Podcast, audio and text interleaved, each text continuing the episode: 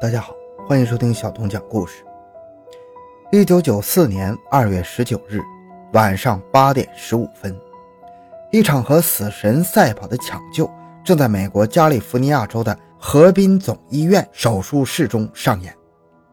被抢救者是一位名叫格洛利亚·拉米雷斯的三十岁宫颈癌症的晚期患者。当救护车赶到他家的时候，拉米雷斯已经陷入了意识不清的状态。面对救护人员的询问，也都是答非所问。在一阵刺耳的警报声中，救护车呼啸着驶入了河滨总医院的入口。早已在医院门口等待多时的医护人员们七手八脚地把他推进了抢救室。经过初步检查，医生发现拉米雷斯的状况十分危急，心率出现了急速上升，血压呈直线下降，呼吸极度困难。此时的拉米雷斯已经从最初的胡言乱语。进入了深度昏迷的状态。为了能够缓解他的快速心律失常，医生给了超大流量的氧气输送，并注射了大剂量的氨碘酮、利卡因等急救药物，希望能够缓解他的状况。但是遗憾的是，没能起到任何作用。无奈之下，医生只好尝试通过直流电除颤法来为心脏除颤，也就是我们平常口中的电击。旁边的护士立即将拉米雷斯的上衣剪开。这时候，医生们发现了一个奇怪的现象，在抢救室无影灯的照射下，拉米雷斯身上的皮肤显现出了淡淡的光泽，仿佛是一层蜡涂在了他的身上。由于正在和死神赛跑，医生们无暇顾及这个奇怪的现象，拿起电击器就按在了他的胸前，在不断加大电流电击了几次之后，拉米雷斯依旧没能苏醒，但是，一股奇怪的味道。却从他身上散发了出来。这种味道有些像氨气的味道，中间还夹杂着大蒜的气味。正当医护人员迷惑不解的时候，负责血液化验的医生凯恩突然晕倒在地上。在随后很短的时间里，抢救室里的医护人员就如同多米诺骨牌一样，一个接一个倒在了地上。欢迎收听由小东播讲的《剧毒夫人拉米雷斯》。美国医院接收一位女病人，二十三名医护出现离奇症状，原因成谜。回到现场，寻找真相。小东讲故事系列专辑由喜马拉雅独家播出。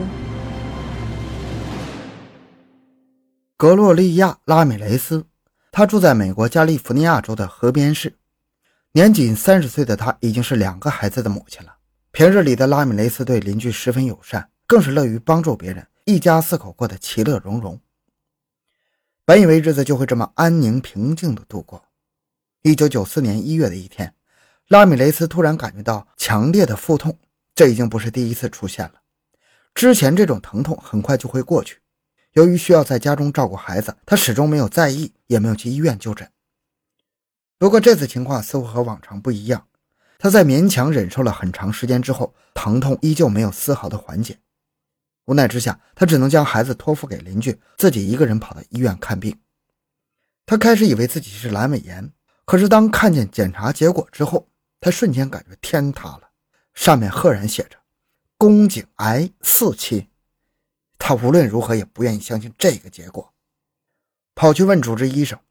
虽然这个结果大家都不想看到，但是医生还是将真相告诉了他。他的癌症已经是晚期了，而且很多部位已经出现了扩散迹象，手术已经无法治疗了，只能通过放化疗来尽量延长生命。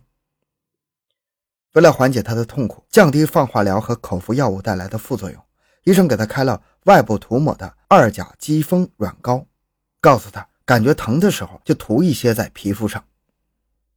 虽然最终的结果依然是注定的，但是拉米雷斯依旧没有放弃。他积极配合医生的治疗，希望尽量延长自己的生命，能够尽量的和死神多争取点时间，来陪伴自己两个年幼的孩子。在经历了多次的放射性治疗之后，他身上的肿瘤开始逐渐消失了。就在众人以为一切都在向好的方向发展的时候，二月十九日，他在家中突然病情恶化，被救护车送往了医院抢救。在抢救室中，被电击过后的拉米雷斯开始在身上散发出奇怪的味道。呼吸治疗师莫里威尔最先闻到这股气味，他俯下身，在拉米雷斯的身边嗅了嗅，感觉味道可能是从他嘴里传出来的，但是并不确定。旁边的护士苏珊·凯恩正在为拉米雷斯抽血。莫里威尔无意间望向注射器内的血液，惊讶地发现，红色的血液中似乎有一些游离的白色晶体。苏珊也发现了血液中的异常情况，抽完血，他还闻了闻手中的试管，把它递给了旁边的女医生朱莉看。朱莉也同样感觉到了奇怪的味道。并且立即感觉到有些恶心，想吐。为了尽快知道血液中到底有什么，苏珊拿回试管，疾步往化验室走。就在她马上要走出抢救室门口的时候，突然间如同被不明物体击中了一样，直接摔倒在地上。莫里威尔刚想去把苏珊扶起来，身后却再次传来倒地的声音。回头一看，是女医生朱莉也晕倒了。威尔刚想叫其他人来帮忙，结果眼前一黑，也倒在了地上。接连几个人的离奇晕倒，让其他的医生感觉到了不对劲儿。凭借着以往的工作经验，他们敏锐地意识到可能有某种有毒的化学品产生了泄漏，通过换气系统进入了急救室。也只有这样才能解释眼前发生的一切。他们立即将发生的一切通知了医院的高层，并说出了自己的猜想。医院高层得知了消息之后，立即成立了应急小组，开始有序地疏散病人和员工，并在医院的周围拉起了警戒带。此时，抢救室的医生们没有离开，因为拉米雷斯还有获救的可能啊！只要病人一息尚存，医生的职责就不允许他们见死不救。为了防止有毒气体的继续进入，他们将抢救室的通风系统关闭，并把门缝用塑料堵住，转过身来继续治疗拉米雷斯。虽然医生们坚持到了最后一刻，但是还是没能够把他从死神的手里夺回来。当晚的八点五十分。拉米雷斯带着心中的不舍离开了这个世界，两名护士推着装在密封铝制棺椁中的他前往了隔离间。走到一半的路程的时候，一名护士突然开始出现了呕吐的症状，并且感觉到皮肤上有刺痛感，很快就晕倒了。另一名护士也是四肢无力的瘫软在旁边，无法移动。当晚，在拉米雷斯进入医院之后。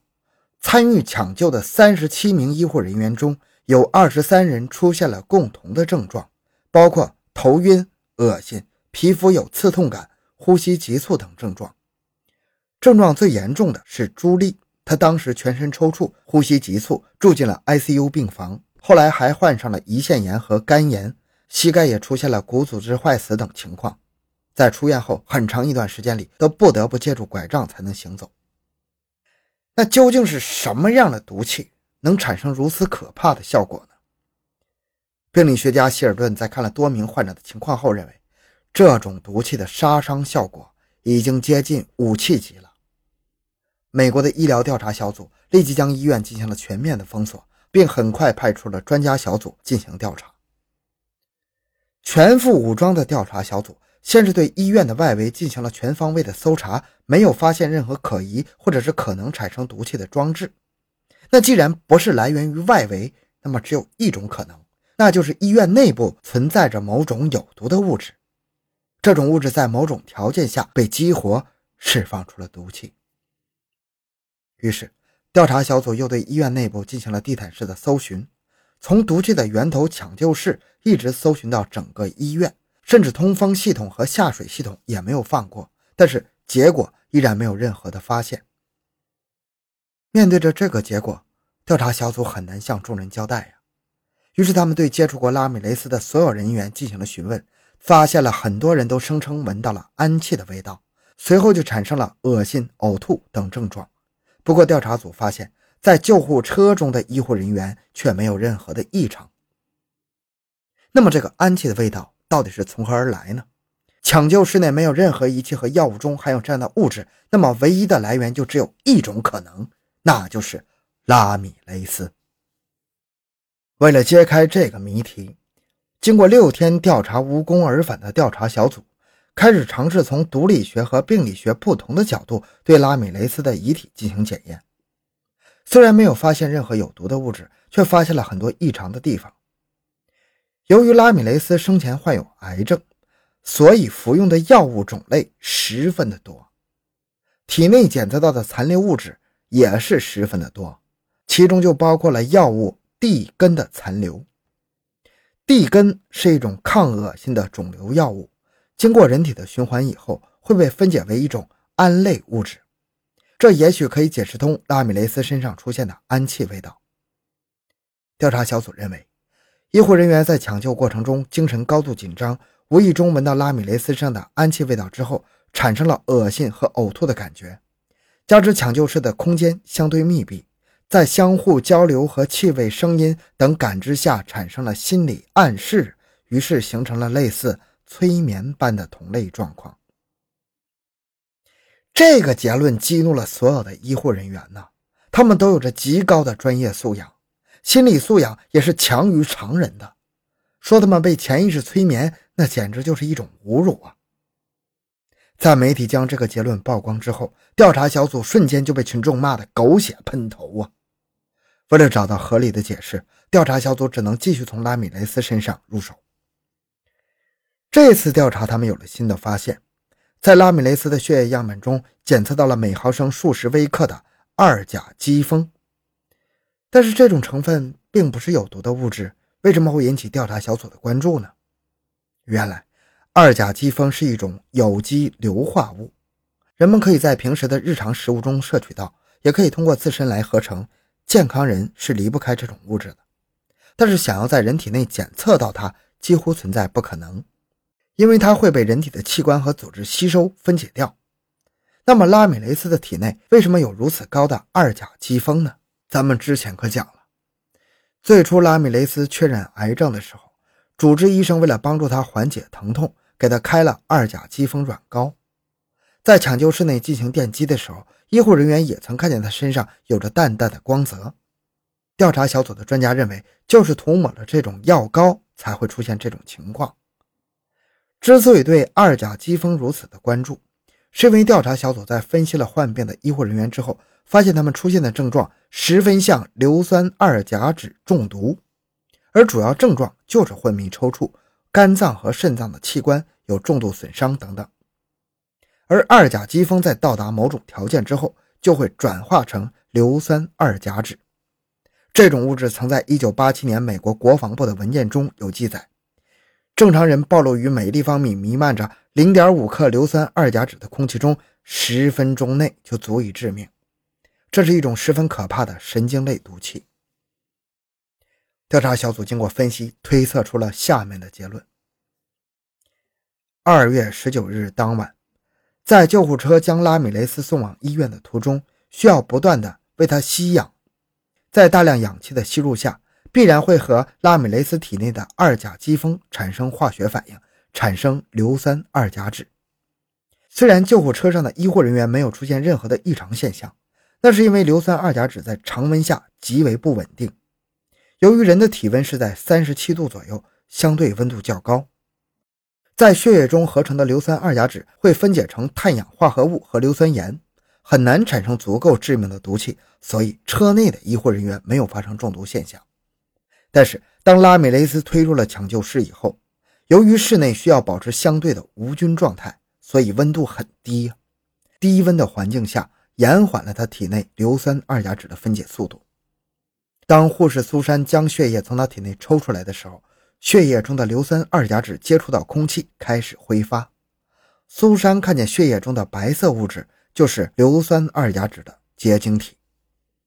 加上抢救室内的空间相对密闭，挥发出来的毒气很快就弥散在室内，于是众人开始纷纷出现了中毒现象。这种解释看起来十分的符合逻辑和科学，但是有一个最致命的问题，那就是。二甲基酚转变为硫酸二甲酯的过程只存在于假想之中，现实没有任何人能将二甲基酚通过化学的方法转变成硫酸二甲酯。这个结论还受到了很多科学家的嘲讽，他们认为，首先二甲基酚根本无法转变为有毒的硫酸二甲酯，其次，就算是能够转变，那为什么在拉米雷斯的遗体中却检测不到残留的毒素晶体呢？最后，如果是挥发了，为什么在遗体隔离室内检测不到残留的毒气呢？面对这种专业级的拷问，调查小组也无法拿出合理的解释，最后只能推脱那可能是时间比较长，毒气在隔离室中发生了未知的化学反应，变成了其他的无毒物质。随着调查结论的不断被推翻，媒体也开始对此事进行了追踪报道，引起了社会上各界人士的关注。许多人也在网上发布了可能导致这次事故的推测。有人认为，毒气的来源并不是二甲基酚，而是源自拉米雷斯的宫颈癌。由于患上这种病后需要大量的服用药物来稳定病情，而且下体会不断的分泌很多物质。当他被推进抢救室后，分泌出来的物质和抢救室内的某种药剂产生了化学反应，才导致了医护人员出现了类似中毒的症状。还有人认为，医护人员患病的原因根本不是中毒，而是源自放射性辐射导致的。因为拉米雷斯在抢救前一直在接受频繁的放疗医治，这让他的体内各个器官残留了大量的辐射。当医护人员和他近距离接触时，相当于短时间内被放疗了数次。根据距离的远近产生的症状也不同，距离最近的苏珊症状是最严重的，然后距离越远，被辐射的程度也就越弱，症状也就越轻。还有一种说法是医院在私下里制造违禁品。当拉米雷斯被抢救时，由于意外的情况拿错了生产违禁品的输液袋，在将药物输入身体之后产生了化学反应。医护人员们出现的症状并不是患病，而是吸入了违禁品导致的幻觉。最夸张的一种推测，则是有关美国军方面生化武器的阴谋论。有人认为，美国军方正在秘密地研制一种神经类毒气，但是又不能拿到明面上来做。为了能够测试毒气效果，他们将目标锁定在了拉米雷斯的身上，因为他身患绝症啊，就算出了问题，也没有人会想到和军方有关呢。又或者，拉米雷斯的癌症是在军方的安排下得上的，让他不知不觉成了军方的生化武器。至今为止，这起医学上的悬案也没人能给出合理的解释。拉米雷斯也在媒体的宣传下，成为了世界上唯一的一位“剧毒夫人”，这一称呼也给他的家人带来了无尽的哀伤。好了，这个故事讲完了。小东的个人微信号六五七六二六六，感谢您的收听，咱们下期再见。